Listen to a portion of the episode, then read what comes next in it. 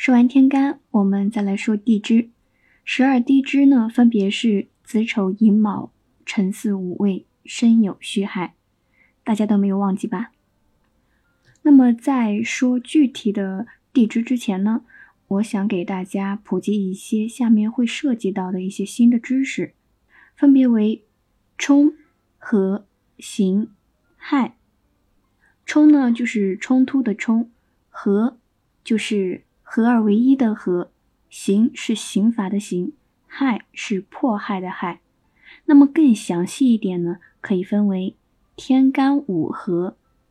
那么这个合在天干相合当中啊，是融合的意思，主要说的是和谐祥和，行事顺利。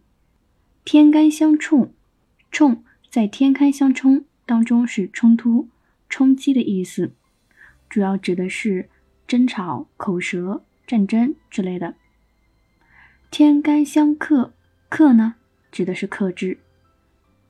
地支三合，地支六合，那合在地支相合中的合呢，指的是融合、和谐、祥和、行事顺利。地支六冲，冲在地支相冲当中，指的也是冲突、冲击、争吵、口舌、战争之类的事情。地支三刑，刑。在地支相刑中，指的是彼此妨碍、不相融合的意思。行主动，所以呢也称为行动。它的一个幅度一般是小于冲的。地支六害，害呢又被称为穿，指的就是穿衣服的那个穿。在地支相害中有相互损害的意思，指的是损失、损伤都为不吉利的。地支相破，破呢？在地支相破中有损害、破裂的意思，与相冲啊是有类似的地方，指的就是破裂、破坏、用事不利。那我们再具体的来说一下这九个不同的概念。首先，天干五合，他说的是甲己相合则化为土，乙庚相合则化为金，丙辛相合则化为水，丁壬相合则化为木。戊癸相合，则化为火。具体的意思就是说，八字天干当中有甲和己，那么甲己呢就是相合的，它加强了土的力量。如果说这个甲和己是临着的、挨着的，那么这个相合的力量就非常的大。如果说这个甲呢和己的中间隔了一两个天干，那么甲己相合的力量呢就比较弱小了。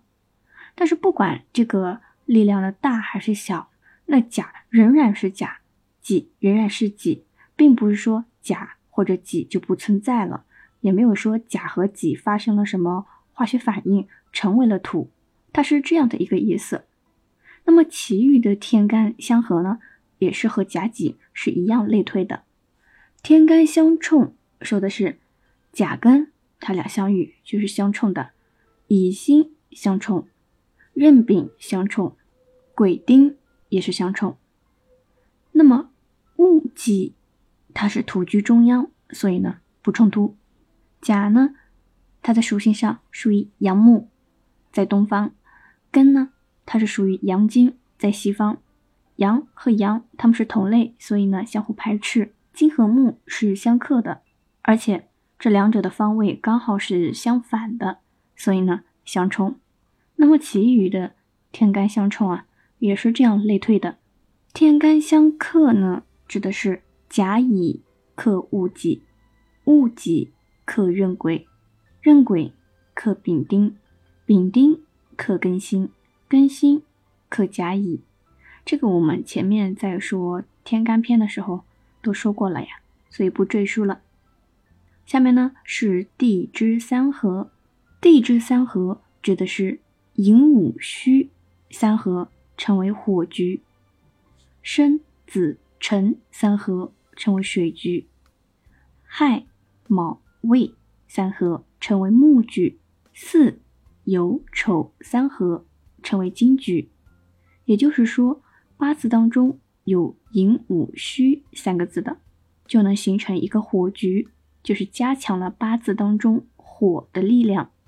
如果说他生于夏天，或者是寅戌月，那么这个火力就非常大。八字当中呢，如果说有申、子、辰三个字，那么呢就形成了一个水局，并且加强了八字当中水的力量。如果说生于冬天或者是生辰月，那么水的力量就更大了。如果说八字当中有亥、卯、未三个字，那么这三合成为了一个木局，就加强了八字当中木的力量。如果说生于春天，或者是亥未月，那么木的力量就很大。如果说八字当中有巳、有丑三个字，那么则三合成为金局，它加强了八字当中金的力量。如果说生于秋天或者巳丑月，那么金的力量就更大。我们说了半天三合，三合到底是什么？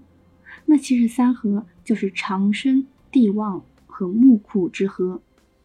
如果说寅午戌合成了火局，寅为火之长生，午就是火之地旺，戌就是火之木库。如果出现了申子辰三字中的一个字，那么寅午戌中的一个字必然就受冲。这个时候就要注意，寅午戌仍然是三合在这个火局当中的，但是因为受了冲。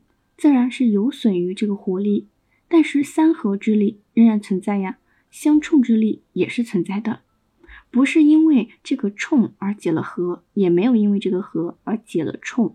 此外，如果八字当中有两个大运或者流年凑齐另外一个，也会相合；或者呢，八字有一个而大运有另外一个，流年有另外一个，不管是任何情况，只要是凑齐了三个字。都会相合。